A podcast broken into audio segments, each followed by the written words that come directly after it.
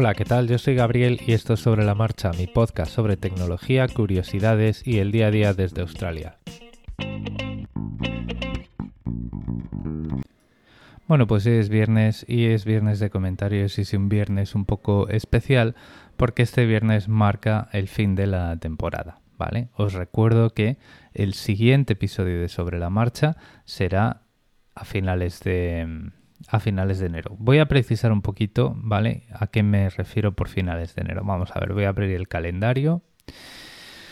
Y si yo me voy a diciembre, enero, pues mira, eh, vaya hombre, finales de enero es viernes. Bueno, pues el, el siguiente episodio sobre la marcha será el 3 de febrero de 2020, ¿vale? Así pues redondeamos y ya pues os quedáis tranquilos descansáis un poquito de trenecitos de la bruja y de sustos de a ver qué me puede estar pasando en internet, ay, que la seguridad y que no sé qué. y bueno, pues este viernes lo voy a dedicar a un par de conversaciones que hemos tenido en el grupo de Telegram y una me parece muy importante eh, para y además que bueno pues em, tiene mucho que ver con la, obviamente tiene mucho que ver con la, esta mm, serie de episodios de, bueno, pues cómo empezar a aplicar seguridad y privacidad en Internet sin morir en el intento, ¿no? Y es que algunos de vosotros os, em, os habéis decidido utilizar informes de problemas de seguridad tipo eh, Have I Been Pound y cosas así, y vuestro correo ha salido en alguna ocasión vinculado a alguno de estos servicios que ha tenido problemas, ¿vale? Me lo invento. Pues yo tengo una dirección de correo de Gmail, me conecto a Have Been Pounds, la meto en el formulario de búsqueda y aparece que ha estado involucrada en tres filtraciones. La de Flickr, la de LinkedIn y una de, yo qué sé, pues otro servicio. Dos filtraciones. Em, LinkedIn y Flickr. Entonces, ¿qué tengo que hacer con esos dos servicios? Eh, ¿Qué es lo que tengo que hacer para estar protegido? Vamos a ver, lo primero es que esa contraseña no tiene por qué haber sido explotado. Entonces, lo primero que, o puede, puede haberlo sido. Entonces, lo que tienes que hacer es entrar en tus cuentas de esos dos servicios para ver si en, el apartado de seguridad se ha registrado algún acceso que tú no reconoces. ¿Vale? Siguiente paso, ya que estás ahí, eh, bueno, pues la mayoría de los servicios web tienen que, o sea, suelen tener una función que es cerrar todas las sesiones activas distintas a la de este navegador. Esto lo que quiere decir es que, por ejemplo, si tú tienes la sesión iniciada en LinkedIn, en el móvil, en la tablet y en el ordenador, y estás en el ordenador, al pulsar en esa opción, el móvil y la tablet se quedan fuera de, LinkedIn. Es decir, esas sesiones se invalidan y la próxima vez que abras LinkedIn en el móvil vas a tener que hacer login de nuevo, ¿vale? Una vez que ya solo estás tú, vas a la sección de seguridad, cambias la contraseña y activas la verificación en dos pasos. En ese sentido, lo que has hecho es expulsar a cualquier otra persona que no está en el navegador que tú estás, ¿vale? Cambiar la contraseña por lo tanto, esa contraseña ya es nueva, ya no está bajo ningún tipo de... Eh, ya no está en poder de nadie más, pero bueno, pues lo que, no, lo que no queremos es que si esto vuelve a pasar, pues alguien tenga la posibilidad de entrar. Entonces lo que hacemos es activar la verificación en dos pasos. ¿Vale? Em, esto para proteger la cuenta es más que suficiente y esto es lo que deberíamos hacer. ¿Vale? Eh, no voy a recomendar así de partida que nadie eh, cierre cuentas de LinkedIn y abra cuentas nuevas, porque no, tiene ningún sentido, ¿vale? Eh, sí que podéis decir, bueno, pero es que ya, pues la gente ya sabe que yo entro en LinkedIn con este correo electrónico y entonces pueden saber y entonces la ingeniería social y entonces, sí, pero mira, eso lo pueden saber de mil otra, de mil maneras adicionales y no es lo que más, eh, no es lo que queremos corregir en este momento. Lo que queremos corregir en este momento es recuperar la seguridad en determinados servicios que han sufrido un ataque. ¿Vale? Entonces, para eso lo que hacemos es, como ya digo, entramos, intentamos ver si alguien más ha entrado. De cualquier forma, o sea, en cualquier caso, haya entrado alguien o no, cerramos todas las demás, las demás sesiones eh, en ese servicio, es decir, expulsamos aplicaciones móviles, tablets y demás que puedan estar identificadas, que puedan estar activas en ese momento eh, con la opción que suelen tener la mayoría de los servicios web y una vez hecho esto cambiamos la contraseña y activamos verificación en dos pasos y ya está, ya no hay ningún problema, ¿vale? Em, tenemos que, bueno, lo bueno que tiene todo esto es que si accedemos a este tipo de informes desde funciones integradas con nuestro gestor de contraseñas, como por ejemplo las que tiene este informe de seguridad, en las lo que va a hacer es comparar la fecha con la que tú has cambiado, la fecha del problema de seguridad en LinkedIn con la fecha en la que tú has cambiado la contraseña en las PAS. Y si has cambiado la contraseña en las PAS más recientemente, pues las PAS ya no te va a mostrar una alerta eh, cuando vuelvas a pedir ese informe de seguridad, ¿vale? Porque ya entiende que ya has tomado acciones al respecto. Hay en otras ocasiones en las que eh, lo que nos dicen esos informes de seguridad es que em, en algún determinado momento, em, por ejemplo en marzo de 2013, una determinada empresa tapó agujero de seguridad que podía estar comprometiendo contraseñas, pero no tiene una lista, ¿vale? En ese sentido lo que nos van a decir es, oye, si no has cambiado tu contraseña después de marzo de 2013, pues hazlo ya, ¿vale? Eh, es decir, no siempre tenemos por qué aparecer en un informe de seguridad que en la lista de datos de contraseñas de usuarios que se han filtrado, sino que estos informes de seguridad nos pueden avisar de muchas, muchas más cosas. Pero ya os digo que con esto eh, estamos protegidos y resolvemos eh, todo problema.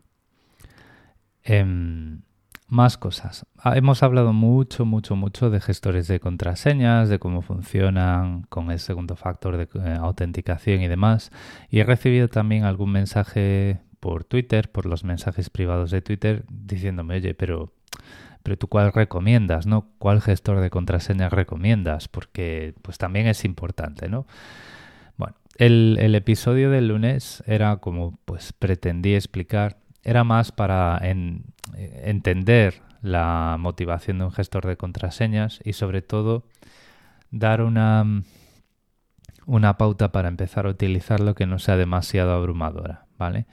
Es, decir, en, vez de meter todas las contraseñas de golpe y cambiarlas todas de golpe y generarlas todas de golpe y demás, pues proponía esos dos pasos de decir, bueno, pues vamos a meter las contraseñas que voy usando tal y como las tengo, ¿vale? Y cuando yo ya me haga a la usabilidad del bicho, a cómo se usa el bicho en el día a día, en los distintos dispositivos y tal, pues ya, pues cuando yo me sienta bien, pues ya las cambio todas.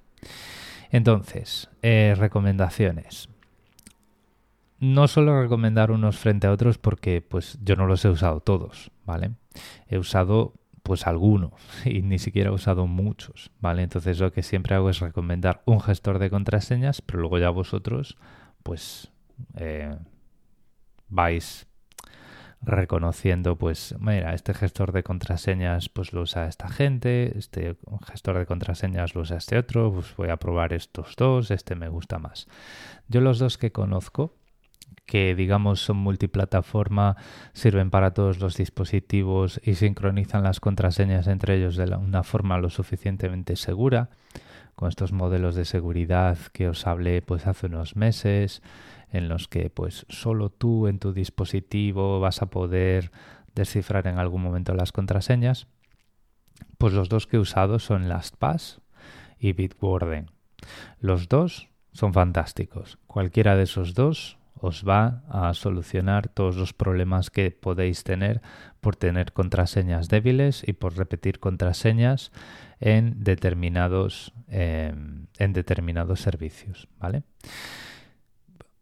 Hablando de repetir contraseñas en determinados servicios, esto enlaza con el punto anterior. Vamos a ver, si tú has recibido eh, en uno de estos informes de si, si, has aparecido en alguna de las filtraciones de seguridad, si ahí aparece una contraseña que tú la ves y sabes que tienes en más sitios, pues los pasos que os he recomendado los tenéis que repetir en todos los sitios en los que estéis usando esa contraseña, ¿vale?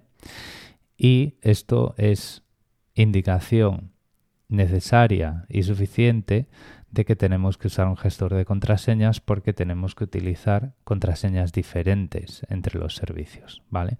Imaginaros que yo siempre utilizo contraseña 123 en todos mis servicios y aparece LinkedIn y me dicen, pues has estado en una de las filtraciones de LinkedIn y se ha visto que tu dirección era pepito.gmail.com y contraseña 123.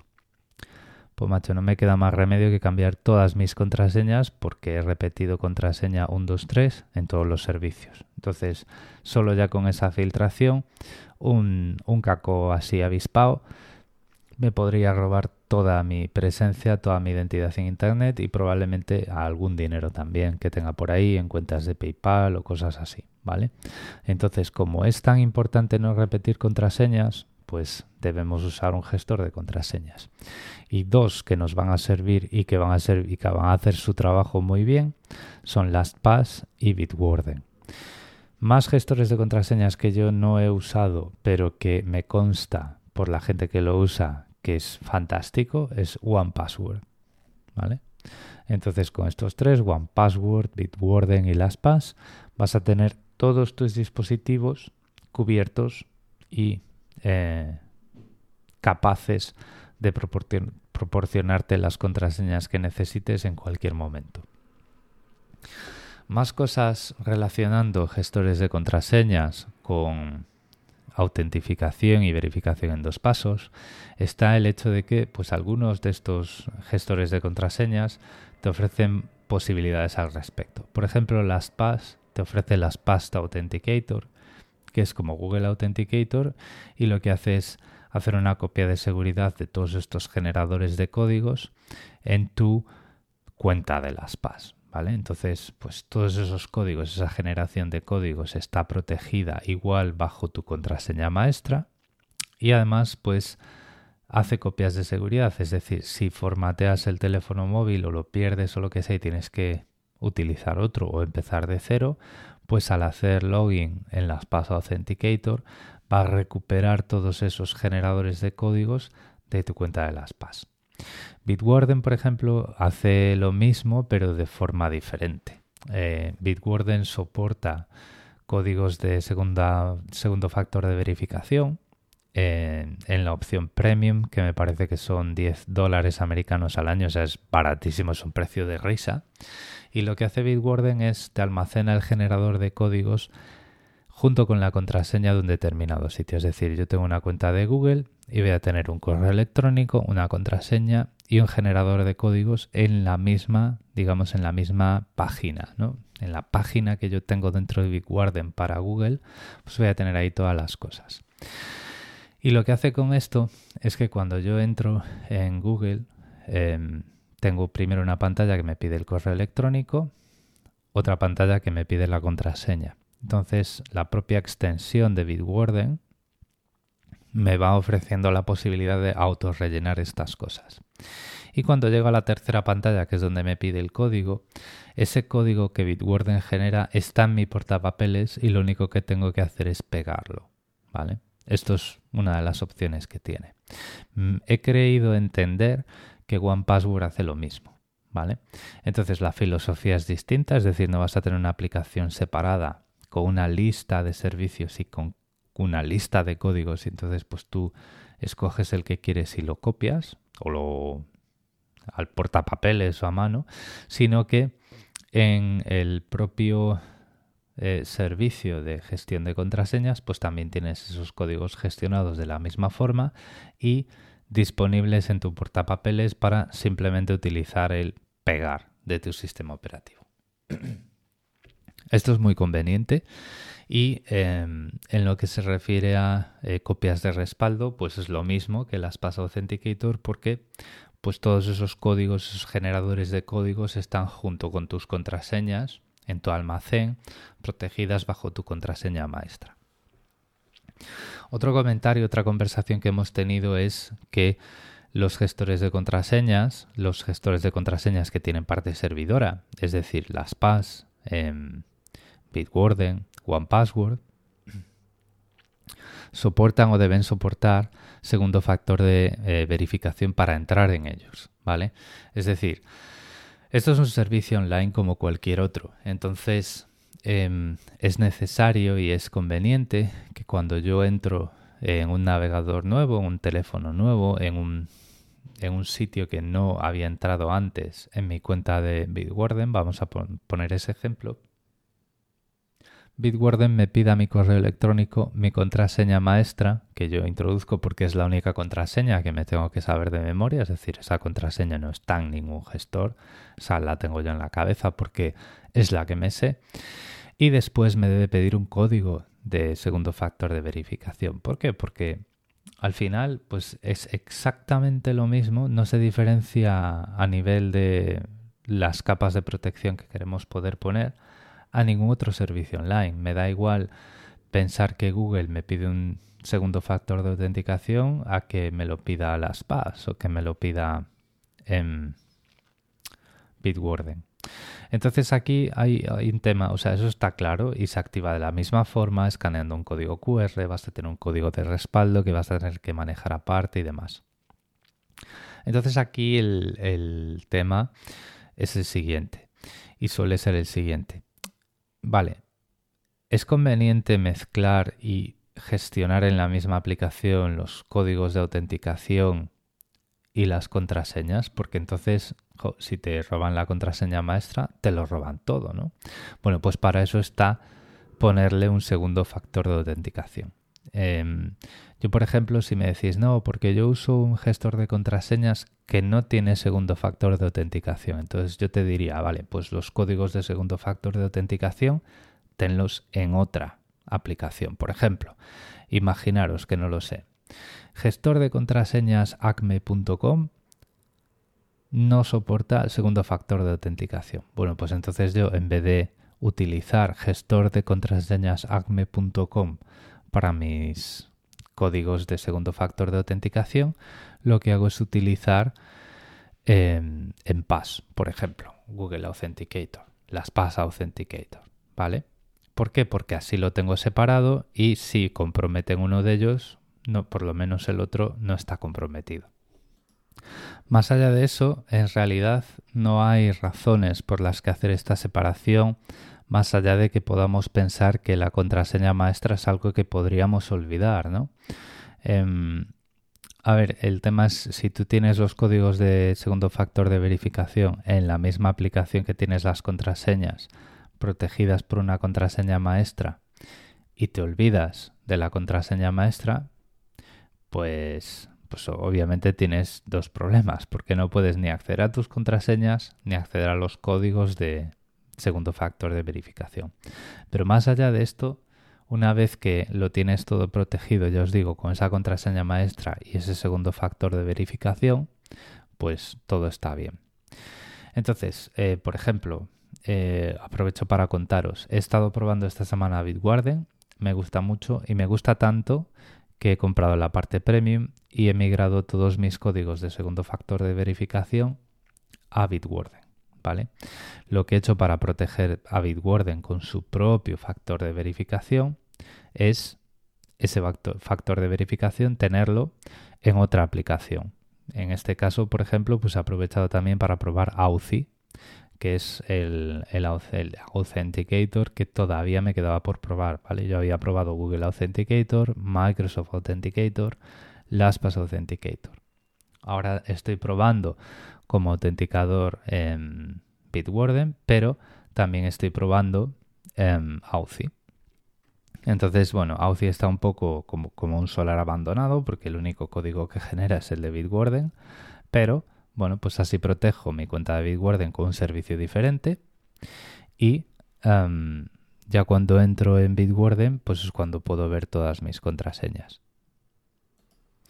Y ya por último, en lo que se refiere al bloqueo de publicidad, em, hemos estado comentando otras alternativas para móviles también, ¿vale? Por ejemplo, bueno, pues Brave y Firefox están disponibles para móviles y también hay una versión un poco más extrema en este sentido de Firefox, que es Firefox Focus, que lo que hace es pues directamente elimina todo eh, cuando lo cierras, si tiene está específicamente orientado a navegación privada, es decir, eh, no vas a tener las mismas funcionalidades o tan amigables como un navegador normal, sino que, bueno, pues es para abrir una ventana, mirar una cosa, que eliminar todo el rastro, todas las cookies y bloquear todo el rastreo y demás, ¿vale?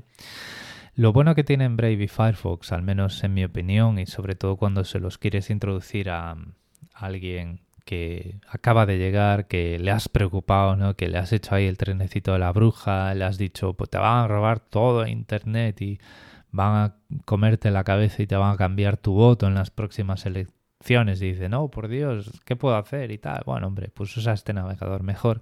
Es que Firefox y Brave son navegadores normales que soportan em, em, soportan marcadores, soportan extensiones. Todo lo que puedes hacer con Chrome, con una versión normal de Chrome, de Edge, de lo que sea, lo puedes hacer con ellos. Y simplemente lo que tienes que tener en cuenta es que a lo mejor la primera vez que llegas a una página no funciona bien y te tienes que ir al iconito de arriba a la derecha y pulsar para, digamos, entre comillas, bajar los escudos, refrescar esa página y que funcione como siempre sin extensiones, sin configuraciones em, mm, complicadas y con algo complicado. O sea, son muy amigables para obtener un nivel de protección muy elevado sin esfuerzo y sin tener que estar pensando en eso. O sea, de una forma muy pasiva. ¿Vale? Yo, por ejemplo, eh, a nivel móvil os voy a recomendar también una aplicación que yo uso en iOS y que eh, se integra con Safari para iOS, que es Purify. Em, en iOS las extensiones de bloqueador de contenidos funcionan de forma diferente y lo que son son aplicaciones que ofrecen eh, puntos de enganche, digamos, ofrecen una integración con Safari. Em, si usas Safari, obviamente, ¿vale? En este sentido, Purify eh, tiene un nivel de transparencia y protección muy parecido a uBlock Origin, y mm, bueno, pues funciona de la siguiente forma. Tú te instalas, em, te instalas Purify y te vas al panel de control de Safari y dices, bueno, pues quiero bloquear mi contenido utilizando las características de estas otras aplicaciones. Y te pone una lista de las que ofrecen este tipo de controles que una de ellas es Purify y otra de ellas puede ser Firefox Focus, es decir, Firefox Focus te ofrece sus mismos bloqueadores de contenidos para que los puedas usar en Safari. Entonces, una vez que tienes eso, pues toda la publicidad está bloqueada y si una web te funciona mal, lo que haces es eh, compartir esa página con las extensiones. Esto es muy raro, ¿vale? Y a los a mí y a los que venís de Android como yo, esto siempre es de esas cosas que dices, tú no me puedo creer que la gente siga pensando que iOS es más fácil de usar que Android. Vamos a ver. Tú si por ejemplo quieres poner, eh, bajar los escudos, como quien dice, en una determinada página web, en Safari lo que haces es compartir esa página y entonces en las acciones, en la página de, de compartir, pues por ahí abajo te va a salir, en el caso de Purify, te va a salir Purify Actions. Pinchas en esa opción y te dice eh, informar de un problema con esta web o eh, poner en la lista blanca, es decir, digamos, confiar en esta página y bajar los escudos. Entonces, bajas los escudos con ese botoncito, esa palanquita que se mueve de izquierda a derecha, le das a terminar, a done, es que tengo el teléfono en inglés, ¿vale? Terminas con esa pantalla y te dice, bueno, pues vas a tener que recargar la página. La recargas y ya todo funciona otra vez. Es mucho más abstruso que lo que haces en el escritorio, que es pues te vas al, al iconito de Brave o al iconito de Firefox y te dice bajar escudos para esta página y bajas los escudos, recargas la página y todo funciona bien, pero en esencia es lo mismo, ¿vale? Entonces, así de recomendaciones un poco grupales del, grupo de sobre la marcha que dejamos por aquí, pues son varias. Firefox Focus, por un lado, em, Purify, que es en la que os recomiendo yo si os gusta Safari, porque al final, bueno, pues Safari, pues sus ventajas tendrá, ¿no? Y luego, pues también eh, los buscadores más eh, famosos como DuckDuckGo también ofrecen aplicaciones móviles que digamos que son una puerta al buscador y una puerta que garantiza esa privacidad, ¿vale? Voy a ver un poquito por aquí a ver si me dejo alguna, pero yo creo que ha sido DuckDuckGo para iOS y Firefox Focus eh, las que han salido por aquí, que me parece que sí. Bueno, Ghostery parece que comenta también Carlos que adaptó su extensión para el nuevo Safari. DuckDuckGo tiene una extensión para Safari, pero en general esas extensiones para navegadores lo que hacen es poner el motor de búsqueda por defecto en los navegadores si no está soportado en la lista que traen. Es decir, no es en, realidad, hasta donde yo entiendo, la extensión de DuckDuckGo no es, em, no es tanto un bloqueador de contenido como un bloqueador a lo mejor de fingerprinting y, y una forma de evitar que haya cualquier filtración y que a lo mejor alguna otra extensión se esté hablando con Google o algo así. Al menos en el imaginario que yo tengo en la cabeza, que probablemente me equivoque, la extensión de DuckDuckGo no resuena tanto como a lo mejor puede resonar uBlock Origin, Purify o los bloqueadores de Firefox o, o, de, o de Brave, que a lo mejor los comparten y a lo mejor lo que está utilizando DuckDuckGo es esos mismos bloqueadores, ¿vale? Lo voy a dejar aquí. Hemos llegado ya al final de este episodio. Em, si queréis repasar más estas conversaciones, os animo a que participéis en el grupo en estos dos meses que tenemos por delante. Yo me voy a dar unas vacaciones. No solo voy a descansar, sino que también pues voy a pensar en contenidos que distribuir a lo largo del año, en sobre la marcha, nuevas series que podemos hacer, en como bueno, pues aquella que hice pues a lo largo de los últimos dos años, que consistía en contaros un poquito las falacias ¿no? que nos pueden contar en Twitter y cosas así. A lo mejor empiezo a hablar un poquito más de redes sociales, a lo mejor un poquito más de voy ampliando un poquito los temas, pero bueno, todas son estas cosas que se te pasan en algún momento por la cabeza, pero que si no te paras a pensar y no te paras a plantear como es debido, pues al final te pueden salir mal o se pueden quedar en nada. Entonces, estos dos meses también los voy a utilizar para eso. No me voy a ir sin antes daros a todos las gracias por haber estado ahí, por el tiempo que habéis dedicado a escucharme. Somos ya casi mil oyentes, o una media de mil oyentes por episodio, que a mí me parece una pasada. Si yo ahora mismo la, miro las estadísticas de Anchor, eh, cada uno de mis episodios está en torno a las mil escuchas. Esto a mí no me había pasado en ninguno de los podcasts que había tenido, así que eh, sois vosotros los que estáis haciendo este podcast al final, porque si no tuviese, si nadie me escuchase, pues llegaría un momento que yo pues ya no grabaría, ¿no? Eso está claro. Gracias de nuevo por todo el tiempo que habéis dedicado a escucharme. Recordad que en las notas del episodio tenéis todos mis medios de contacto y nos escuchamos en febrero. Un abrazo.